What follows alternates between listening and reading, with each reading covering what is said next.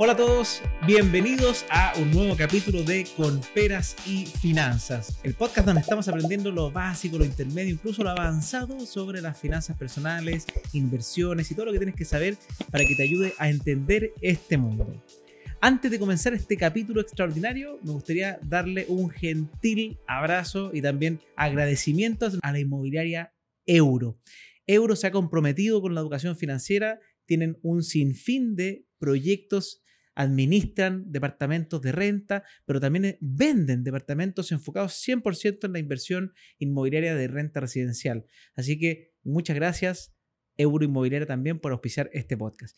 Ahora sí que sí, partimos con todo este capítulo que va a tratar sobre criptomonedas. Me habían pedido hace muchísimo tiempo que hablara sobre este tema y estamos con un invitado espectacular de primer nivel. Se trata de Cristóbal Pereira, que voy a dejar que se presente él porque es fundador de muchas cosas, pero principalmente ahí a mí me gusta porque es de educación Blockchain Academy Chile. ¿Cómo estás, Cristóbal? Muy bien, Francisco, muchas gracias por la invitación y feliz de poder estar acá junto a tu audiencia.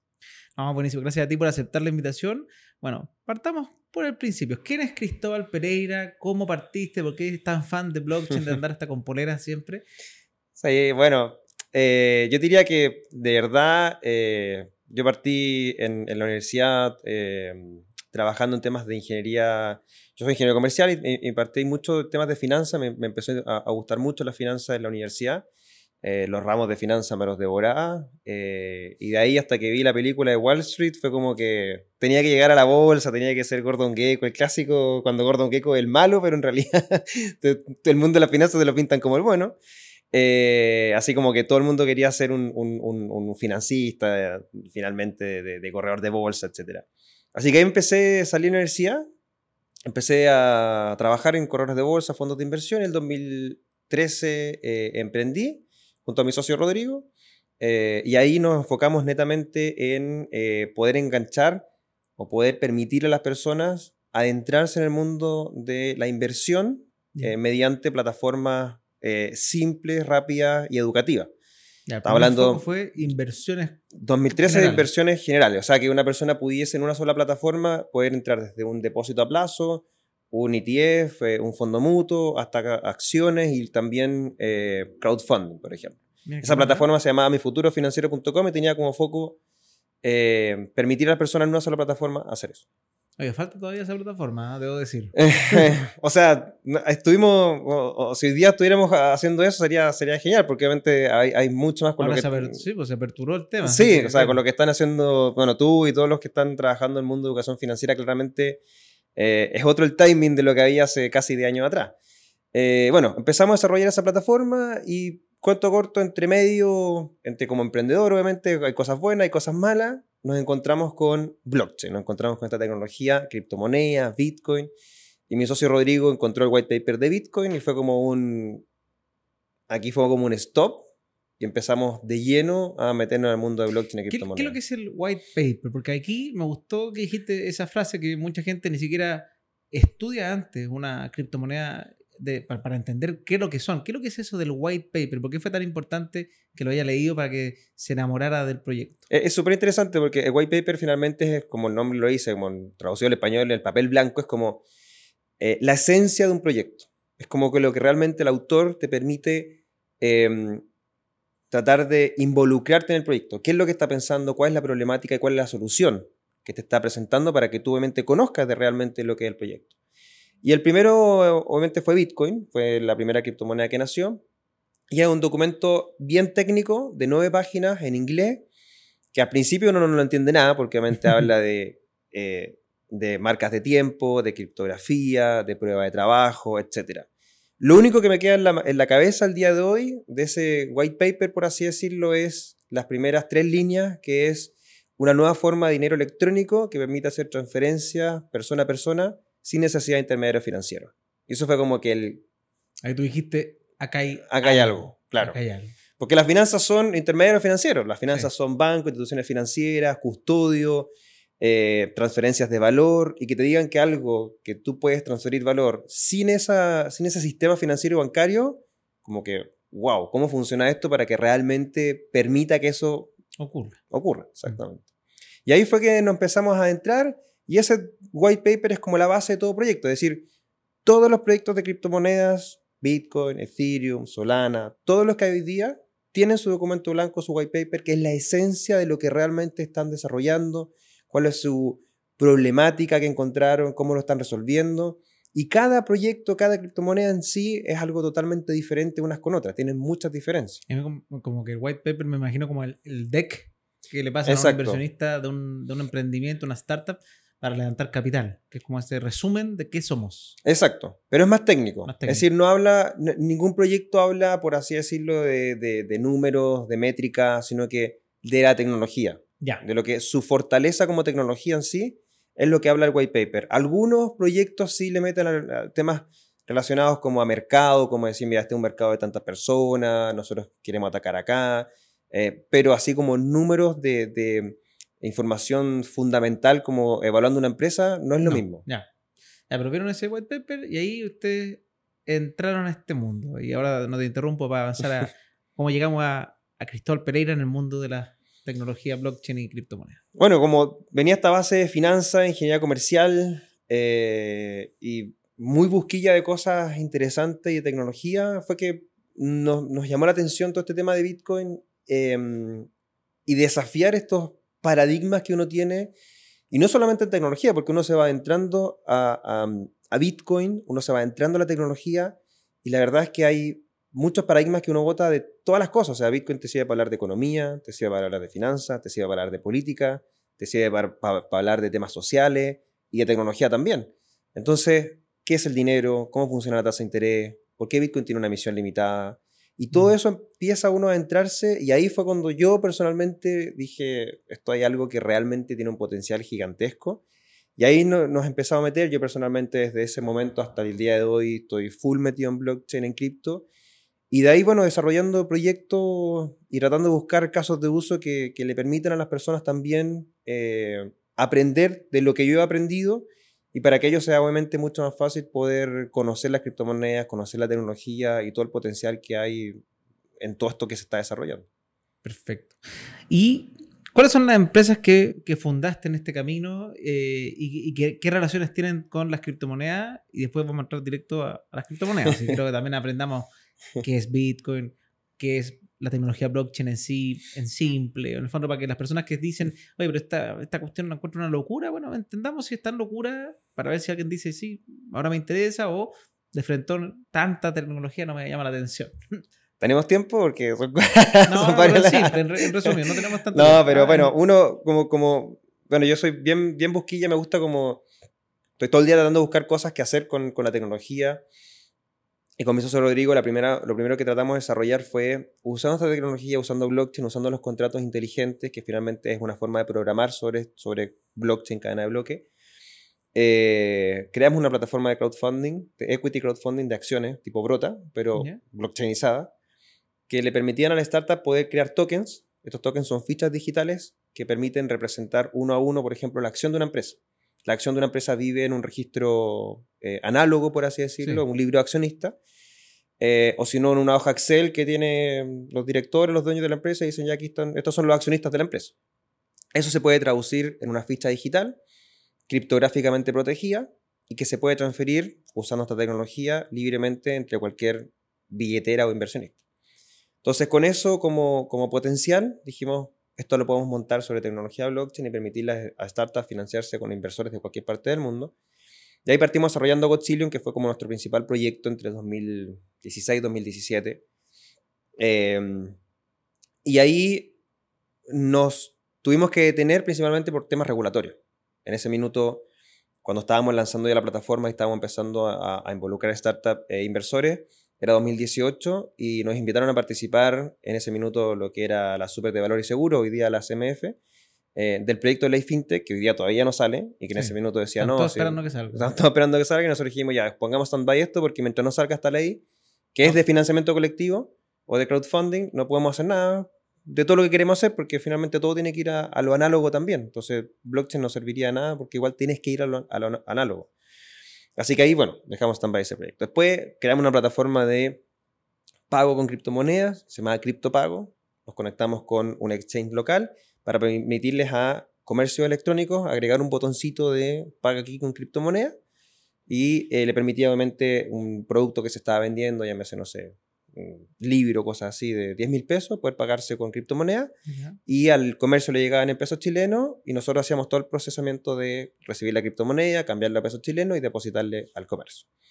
No funcionó porque, bueno, hasta el día de hoy las personas no usan las criptomonedas para hacer pagos, sino que es netamente un mero, mero eh, eh, activo especulativo por el momento. Entonces tampoco nos, nos sirvió mucho. Conozco algunas personas, pero sí, son los menos. Son los que ya tienen una gran masa de, de, Bitcoin que adquirieron al principio. Sí, yo también conozco gente que día ya, bueno, compra y paga y eso, pero... son pocos todavía. Son pocos todavía, pero en ese minuto no estaban tan desarrolladas las stable con estas monedas estables que replican uno a ah, uno con el dólar. Y que hoy día sí, esas, ese tipo de activo sí está haciéndose mucho uso para, para temas de pago, porque finalmente no sacrificas el activo en el que tú estás invirtiendo para poder pagar algo que finalmente... O sea, yo no pago con cosas con Bitcoin, yo acumulo Bitcoin porque no quiero pagar algo que después ese pedacito de Bitcoin va a significar mucho más dinero en el futuro. Y lo que hago es usar este Bitcoin para poder pagar cosas, por ejemplo. Perfecto. Entonces fuimos desarrollando ese proyecto, entre medio otras cosas que quedaron en papel, cosas así. Y después ya nos dedicamos eh, y dijimos, bueno, hagamos un, un, stop, acá hay que difundir de esto lo que está pasando.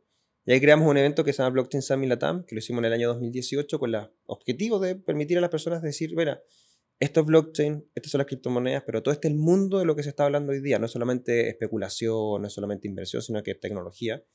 Y ahí creamos la primera edición en, en Chile el 2018, después nos fuimos a Colombia, a México, hicimos eh, la, la, versión también por tema de la pandemia online, y este año lo hicimos en Panamá con más de 1.200 personas más de 40 empresas, más de 130 speakers. La verdad es que uno de los eventos más grandes que hemos organizado, yo personalmente también. Y ahí, en ese momento, creamos la academia, el Blockchain Academy Chile, porque varias empresas nos estaban preguntando respecto a cursos que querían a, su equipo de trabajo, a su mesa directiva. ¿Cómo aprender esto? Aprender. O sea, cómo podemos digerirlo y cómo va a significar algún tipo de cambio estratégico en esta industria en particular, la disrupción de la tecnología blockchain. Así que ahí partimos el 2019 y hicimos Hito del 2019 fue que trabajamos con el Banco Central, le hicimos una capacitación a toda la, desde el gerente general hasta toda la gerencia y subdivisiones. ¿Este del Banco Central quiere sacar su propia criptomoneda? Sí, hoy día, que es su técnicamente conocida como su Central Bank Digital Currency o su moneda digital de Banco Central, y que nosotros en el año 2019 empezamos como a trabajar o, no sé si llamarle capacitarlos, pero entregarles conocimiento sobre lo que estaba sucediendo en ese minuto respecto a la tecnología. Y de ahí que están adentrándose en temas de, de cripto y blockchain bien interesantes. Perfecto. Ahora vámonos al conocimiento. Ya aquí las personas que querían esperar o querían llegar a, a entender esto. ¿Qué es lo que es el Bitcoin en sencillo? ¿Qué es lo que es la tecnología blockchain que la sustenta? Eh, ¿Y por qué a ti esto por lo menos te cautivó tanto como de que este es el futuro? Bueno, Bitcoin tiene varias definiciones y la verdad es que si uno busca en internet qué es Bitcoin, va a encontrar muchas definiciones. ¿Qué es una criptomoneda también podría ser. Pero es que Bitcoin es interesante conocerlo de, su base, por lo menos a mí me gusta hablarlo como un activo digital que es transferible a cualquier parte del mundo y que permite a las personas ser autosoberanos monetariamente. Y ese concepto de autosoberanía monetaria es algo súper potente, algo que yo realmente por primera vez en la historia puedo ser dueño y tenedor y custodio de mis propios activos sin miedo a que alguien me los robe o me los quite. Y eso realmente tiene un potencial, porque qué la gente no tiene sus pesos chilenos o sus dólares en la casa? Porque hay un riesgo de que alguien se los tome, se los lleve y se los quite. Mm. Esta tecnología permite custodiar, obviamente, esta, esta criptomoneda, que fue la primera que se llama Bitcoin, en nuestras propias billeteras digitales y que si lo sabemos hacer bien de manera segura, nadie nos va a poder quitar ese activo que tenemos ahí y lo podemos transferir a cualquier parte del mundo sin censura en cosa de minutos. Entonces eso te da un, una libertad muy potente. Blockchain, que es la tecnología que sustenta las criptomonedas, Bitcoin y las criptomonedas, es un conjunto de computadores que lo que hacen es compartir un registro de transacciones entre todas estas computadoras. Y principalmente lo hacen por medio de canales de comunicación, se comunican estas computadoras para compartirse esa información algoritmos de consenso, principalmente para poder ordenar todas estas transacciones y que queden en una sola cadena de bloques, y criptografía, que es lo que le da la seguridad a las transacciones. Es decir, hoy día la criptografía que usa la cadena de bloques es la misma criptografía que utilizan el sistema bancario, financiero, mundial, es decir, son criptografía que no se puede romper y por ende es muy segura. Entonces, la cadena de bloques o blockchain es esta tecnología que permite que Bitcoin funcione y las criptomonedas en su aspecto general son activos digitales que permiten incentivar a los computadores o a todos los miembros de una red o de una cadena de bloques a que se mantengan trabajando y funcionando para que esta cadena de bloques en particular sea más segura, obviamente, y más transparente. Perfecto. Entonces, ah, encuentro una definición súper completa eh, para ser cortita, esa quizás la gracia, eh, pero que haya entendido, pero aquí me gustaría pasar porque dijiste varias cosas entre medio, el tema de la seguridad, el tema de ser custodio uno propio de su, de su propio capital y poder transferirlo libremente, a todo el mundo. Eh, ¿Todos los proyectos de criptomonedas se basan en eso? O porque, por ejemplo, Ethereum es una cosa nada que ver o tiene algo de esto? Cuando hablamos de proyectos de criptomonedas, ¿son puros proyectos que buscan transferir valor entre las personas o son eh, proyectos que cada uno tiene un destino diferente en esencia. Bueno, son, son todos diferentes en su esencia.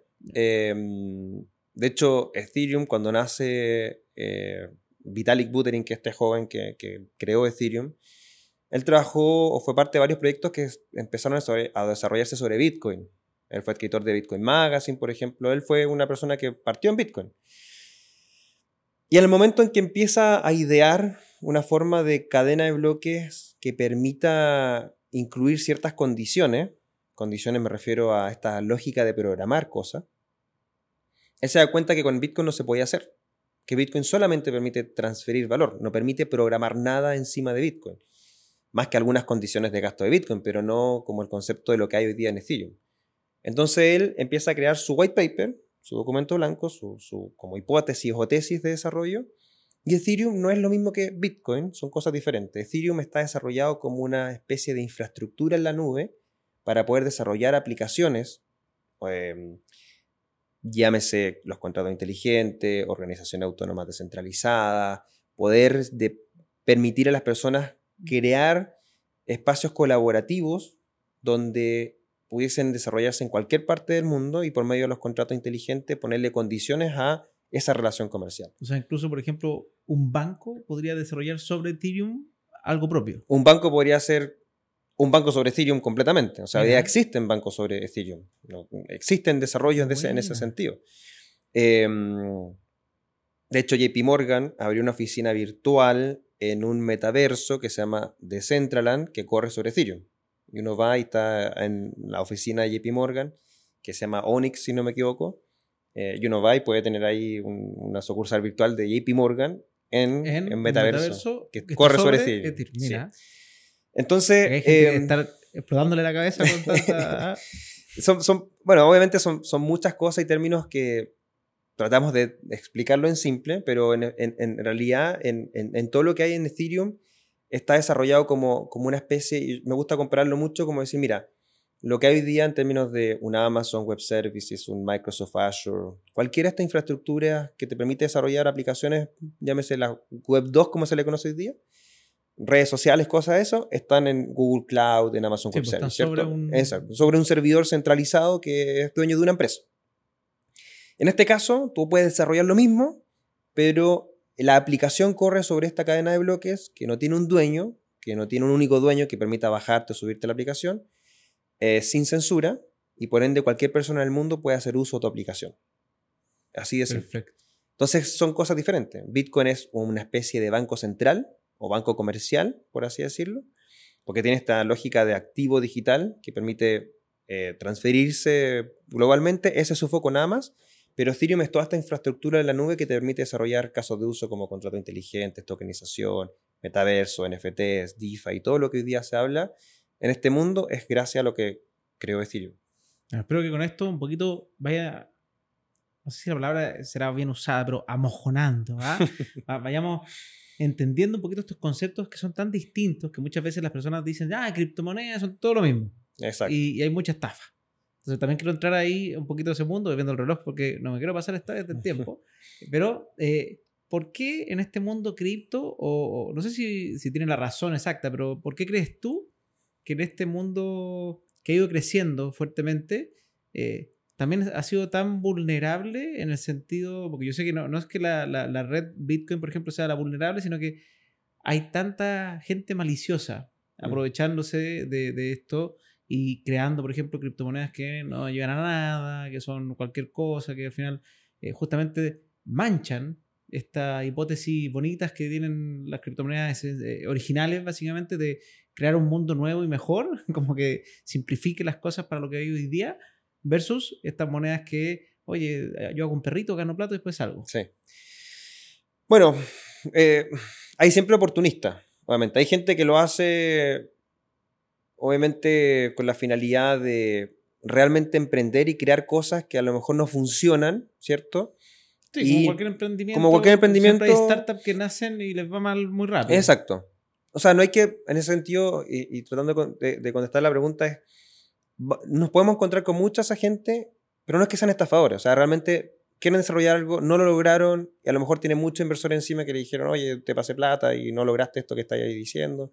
Pero hay, hay una línea muy fina. Ahí la gente también tiene que entender es lo que está invirtiendo. Sí, pues porque cuando uno invierte en un emprendimiento naciente, normalmente tú sabes que eso es capital de riesgo y tú sabes que vas a, a un multiplicador por, no sé, por normalmente los capitales de riesgo uno habla de por 10, por 20, o si no, cero. Claro, exacto. y, pero en el mundo de las criptos como que la gente no entiende esto y, piensa que como que si se va a cero, me estafar.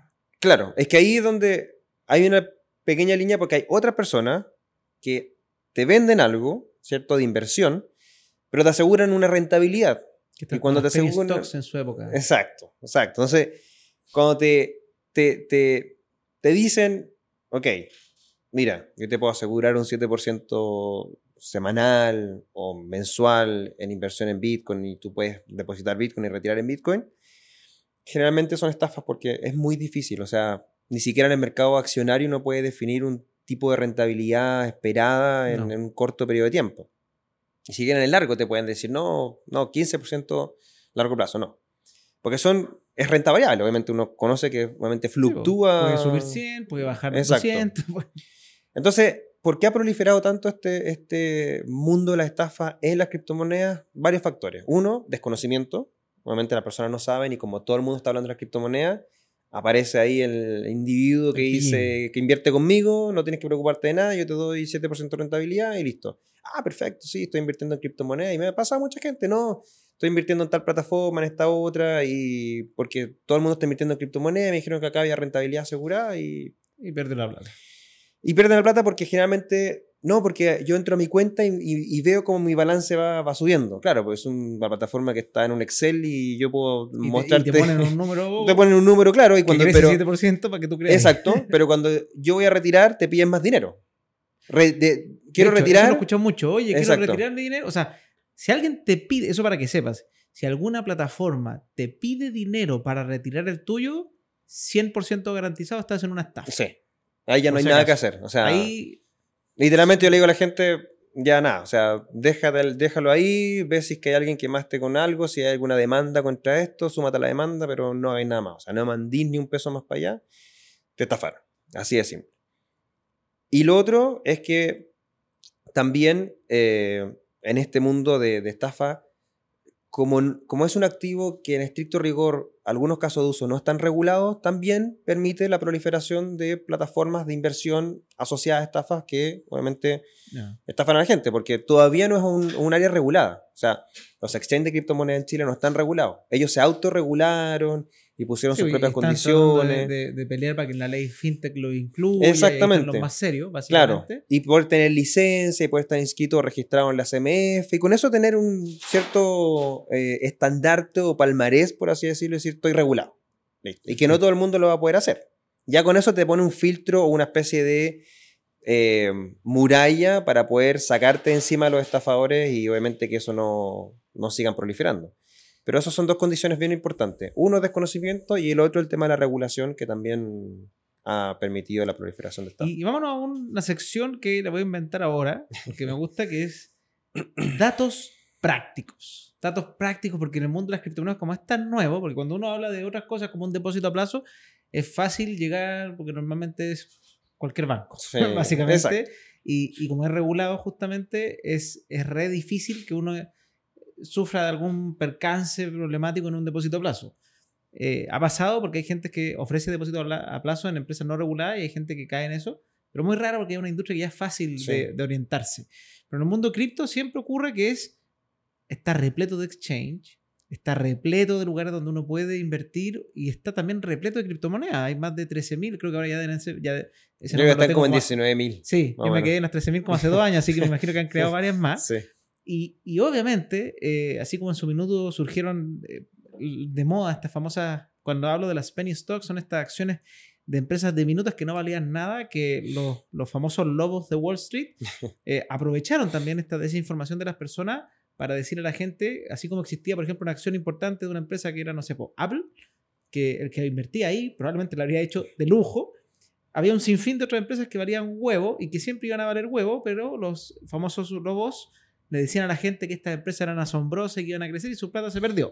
Entonces, acá pasa un poco lo mismo. Entonces, me, gustaría que nos dieras, acá sin tapujo, cuáles son, eh, bajo los criterios que tú conoces, exchange relativamente buenos en Chile, exchange relativamente buenos en mundo, mm. nivel mundo, billeteras frías o, y, billeteras eh, online que también sean de nombres reconocidos que uno, no para recomendarla como tal, porque la idea no es dar recomendación en sí, sino que para que empiecen a estudiarlas. me gustaría que la gente por lo menos salga con eso, con esa, mm. oye, ya, yo no caché, o sea, entendí un poco, me cayó bien este gallo, o sea, pero ¿y dónde empiezo? ¿Dónde, ¿Dónde puedo tener, no una seguridad, pero sí cierto nivel de seguridad de, que estoy empezando con un pie un poquito más firme y no me van a vender la poma? Bueno, en Chile son, diría yo, los tres exchanges más conocidos, o sea, los únicos tres exchanges que, que funcionan hoy día son Buda.com, CryptoMarket y Euronext. Perfecto. Son los tres exchanges que hay hoy día en Chile. hay una wallet... ¿Ah? Conozco los tres dueños ya. Sí, sí, no, sí. van a venir invitados también acá. Muy bien. Eh, hay una billetera que se llama Vita Wallet, que también eh, dentro de la aplicación eh, te permite comprar y vender Bitcoin. ¿ya? Están haciendo temas de remesas, pero también te permite comprar y vender Bitcoin. ¿Vita Wallet es chilena o de afuera? Es chilena, o sea, es ah, fundada por dos hermanos colombianos, pero que están, están en Chile. O sea, fundada, localizada en Chile, registrada en Chile y todo. creo que estuvieron en Startup Chile también pero súper es interesante porque en la aplicación tú puedes depositas, depositas pesos chilenos a ellos y puedes comprar Bitcoin directamente y después los puedes retirar a tu, a tu billetera, que eso es lo importante, que tú inviertas obviamente en plataformas que tú puedas comprar esta criptomoneda, pero después la puedas retirar. Porque si inviertes en algo que ellos después van a ser tu custodio, pueden haber problemas de que si cierra la empresa o le pasa algún problema, puede desaparecer tu plata. O sea, eso, eso ha pasado. Entonces, por lo menos son cuatro plataformas conocidas en Chile que yo he usado las cuatro y funcionan bien. Después de exchanges internacionales, cuando uno ya se va hacia el mundo mucho más amplio de todas las criptomonedas que existen, bueno, Binance es la más grande. Eh, pero ahora último estoy usando FTX, FTX que es de un estadounidense que estaba entrando muy fuerte en los últimos años. Eh, tiene muchas criptomonedas y la gracia es que tiene comisiones de retiro bien bajas. Entonces, no son tan altas como Binance, por ejemplo. Entonces, por ahí yo voy jugando entre Binance, FTX para poder eh, comprar y vender. Pero acá en, la región también está muy fuerte eh, OKX, está también muy fuerte la gente Huobi que son también, yo diría que estas cuatro plataformas junto con Gate.io son cinco plataformas que en, Latinoamérica están muy fuertes. Y que son grandes. Muy grandes, que tienen un volumen muy grande, que tú puedes entrar y comprar y vender a precios internacionales muy bien. Ojo, eh, aprovecho de decirles también que, que una empresa sea grande tampoco es garantía, como en cualquier lado. Si piensa que acá, no sé, por la aerolínea más grande de Chile se fue a la vez en su minuto. claro. Eh, Coinbase, que es una también de las grande a nivel mundial, también anunció su posible quiebra en su minuto en Estados Unidos y querían acogerse al capítulo 11. Entonces, eh, incluso, porque obviamente cuando una empresa van así, que es lo que estaba pasando hasta el 2020 en todas las mm. criptomonedas, se ponen a contratar gente como loco y, y, después viene una crisis mundial que hace que la gente haga retiros masivos. Eso le golpea a cualquiera. ¿ya? Y también, volver a ser enfático, hay que aprender a diferenciar cosas serias de cosas que eh, quiebran porque por el nivel de lo que está ocurriendo en el mundo. Si piensan que en Estados Unidos uno de los bancos más grandes del mundo, que era reconocido, intachable, perfecto para la crisis del 2008, quebró. quebró. Lehman Brothers. Lehman Brothers, que era realmente una institución que... Tenía 100 años. 100 años, imaginen, 100 años, la gente ponía las manos al fuego ahí por todo Y así las empresas pueden pasar por estas cosas, pero obviamente es más probable que quiebren empresas que nadie conoce a empresas las más grandes. Entonces ya tenemos todas estas que dijiste, eh, exchange y el mundo cuando uno dice ya, pero... Ah, y también explícanos rápido, ¿qué es una wallet? ¿Por qué es importante aprender a transferir nuestro dinero a nuestras wallets propias?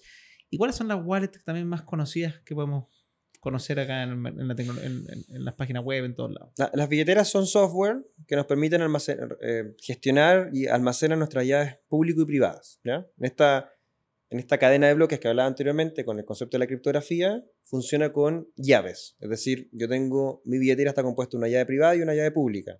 La llave pública es como mi número de cuenta. Cuando nosotros compartimos nuestros datos de banco para que nos transfieran, esto es lo mismo. Tenemos una llave pública que podemos compartir sin miedo a que nos vayan a robar el dinero que tenemos dentro.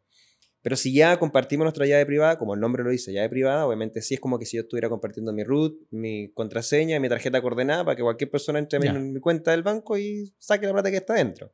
Entonces así hacen un paralelo. Entonces, llave pública, datos del banco públicos como podemos compartir a cualquier persona, llave privada, nuestra información privada para que una persona entre al banco. Entonces, las billeteras permiten gestionar estos dos conceptos, llave pública y llave privada.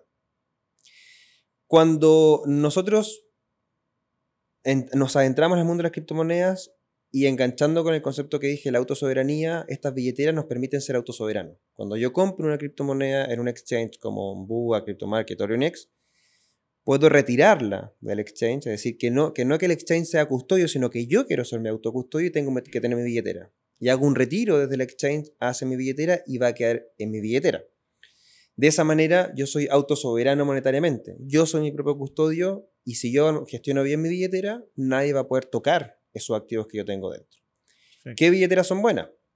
Bueno, dentro del mundo Bitcoin hay una billetera que a mí me gusta mucho que se llama Moon Wallet, M-U-U-N, que es solo Bitcoin, no tiene nada más que Bitcoin, pero es muy segura y te permite tener un saldo en Bitcoin y que ese mismo saldo te permite usarlo en Lightning Network. Lightning Network es una red que corre sobre Bitcoin, que es para hacer pagos instantáneos. Pagos que cuestan prácticamente cero y uno puede pagar cosas de hasta, no sé, 500 o 1000 dólares y son pagos instantáneos. En, en, Bitcoin un pago se demora más o menos como 10 minutos, en Lightning Network son 2 segundos. O sea, para eso. Y en el mundo de Ethereum, por ejemplo, Metamask es una billetera muy buena que hace muy poco tiempo, bueno, un par de meses ya desarrolló la aplicación móvil, entonces tú puedes en tu billetera tener ah, MetaMask móvil. Yo, tengo la, la, el, computador, pero uno puede dejar sincronizadas ambas. Bueno. Entonces así te permite andar con la tuya en, tu celular. Eh, después hay otra que está creada por argentinos que se llama Defiant Wallet, D-E-F-I-A-N-T, Wallet, que tiene Bitcoin, tiene Ethereum, tiene BNB Chain y tiene Polygon incluido dentro. Son estas cadenas de bloques, otras que no son tan conocidas en el mundo general, pero que también funcionan bastante bien. ¿Cuáles son, yo diría, la condición de estas tres billeteras?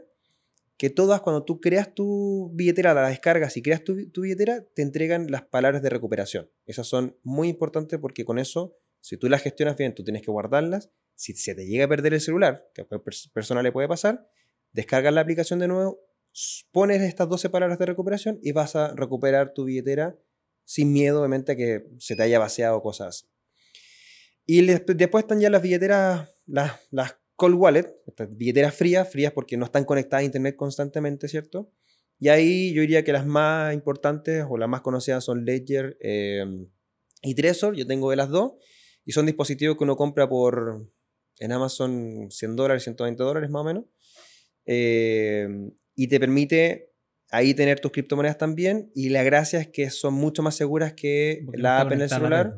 porque claro, porque tú en el celular tú puedes, te puede llegar un virus o en el computador te puede llegar un virus y ya los virus realmente hoy día los hackers saben cómo buscar llaves privadas dentro de los computadores y las aplicaciones y si te entra un virus van a ir a buscar directamente eso para saber si tienes wallet, si tienes wallet te van a quitar todo lo que tienes dentro. Entonces con estas billeteras, las cold wallet, como no están conectadas a internet, las puedes mantener segura en tu billetera. ¿Cuándo recomiendo tener una cold wallet? Cuando uno tiene fondos ya por sobre los mil dólares, más o menos, como un 10% del costo de tu portafolio. Bueno, amigos, con eso espero que esto haya sido como, como, ya sé, de repente un balde de agua fría de entender, de conocimiento sobre una cosa que eh, ya lleva un tiempo, obviamente, pero muchas personas el año pasado, el año antepasado, como que quisieron interiorizarse porque escuchaban Bitcoin por todos lados. Obviamente ahora con la crisis, con la posible recesión mundial que se está avecinando o ya partiendo, eh, todas las cosas muy tecnológicas como que se han dejado de, de, hablar tanto, pero no quiere decir que no estén pasando, porque la tecnología avanza igual. Entonces es muy importante entender cuáles son los, futuros venideros que se vienen en los próximos años. Eh, y yo también pienso, al igual que Cristóbal, que la tecnología blockchain llegó para quedarse, que las criptomonedas también. Eh, estamos entrando también en los mundos de los metaversos, grandes empresas lo han hecho. Eh, entonces, hay algo que está pasando que, si bien uno puede quedarse fuera porque prefiera sus inversiones más tradicionales o incluso un poquito más tecnológicas, pero en el mundo bursátil tradicional, esto otro que se está desarrollando es muy interesante, por lo menos entender de qué se trata y si te gusta, obviamente, poner algunas fichitas de tu portafolio en este tipo de inversiones. Yo tengo un portafolio de alto riesgo que está metido en el mundo de las criptomonedas y dentro de las criptomonedas de las que son de menor, entre comillas, riesgo, porque son las más tradicionales. Igual tengo unas loquillas por ahí, pero, pero mi principal fuerte son las dos más grandes. Entonces, eso, Cristóbal, muchas, muchas gracias por, por venir a este capítulo. Dejaste, yo creo que la vara alta para, para, para eventualmente hacer otro capítulo sobre este mundo. Y, nada, ¿dónde te pueden ubicar? Y entiendo que se viene un evento buenísimo, en el cual estoy invitado. Sí, no, pero se viene un evento buenísimo que feliz que lo, que lo digas también en el capítulo para que lo conozcan los que quieran ir y aprender más de esto en un mundo inmersivo, físico, real. Vale, no, genial. Bueno, primero, gracias por la invitación, Francisco, y a todo el equipo, muchas gracias por, por la invitación al podcast. Segundo, para entrarse también en temas muy básicos, tenemos dos cursos con el Power Challenge, con, eh, uno con Jamís Jorquera, hablando de muy básico de cripto, y el otro con Nico Palacio, ¿cierto? En Power Challenge. Y después ya para entrarse en temas mucho más amplios está, bueno, Blockchain Academy Chile, que hoy día ya no se llama Blockchain Academy Chile, se llama College. Hicimos un cambio de nombre, sí, así que eh, nos pueden encontrar como College. Y College es Collective Knowledge o conocimiento colectivo. Tiene como el foco de empezar a desarrollar este concepto de lo que es blockchain, que es colectividad, y llevarlo también al mundo educativo. Y eh, como tú bien lo mencionaste, tenemos un evento ahora el 23 de septiembre que se llama el ED Santiago. Es un evento que, se llama, que está dentro del mundo de Ethereum o el ecosistema de Ethereum. Y es todo el día, eh, viernes 23 de septiembre, en el Corp Artes. Y vamos a estar desde las 9 de la mañana hasta las 6 de la tarde hablando de todos estos temas para entrarse en todo lo que es Ethereum, pero también todos los casos de uso que hay encima. Temas de arte digital como NFTs, las finanzas descentralizadas, los metaversos, y todo lo que uno tiene que conocer como para realmente eh, entender y visualizar estas oportunidades que es lo que estamos hablando hoy día y bueno, vamos a estar ahí también para apoyar el conocimiento de todas las personas. Me encanta que se desarrolle más Ethereum, porque es una de las dos criptomonedas donde más te invertido. Hay mucho para desarrollar todavía. Así que, bueno, con eso nos, nos, dejamos. Espero que les haya gustado. Recuerden suscribirse a nuestro canal aquí en la campanita. No se olviden para poder seguir aprendiendo en los próximos capítulos que vienen. Se vienen invitados de primerísimo nivel, como siempre estamos trayendo. Y eh, también déjenos en sus comentarios qué más les gustaría saber sobre, ya sea sobre Cristóbal, sobre las criptomonedas o sobre algún otro tema que ustedes digan, nos falta esto, Francisco, ¿ah? de esto no has hablado. Y para buscar un invitado de primer nivel de ese tema.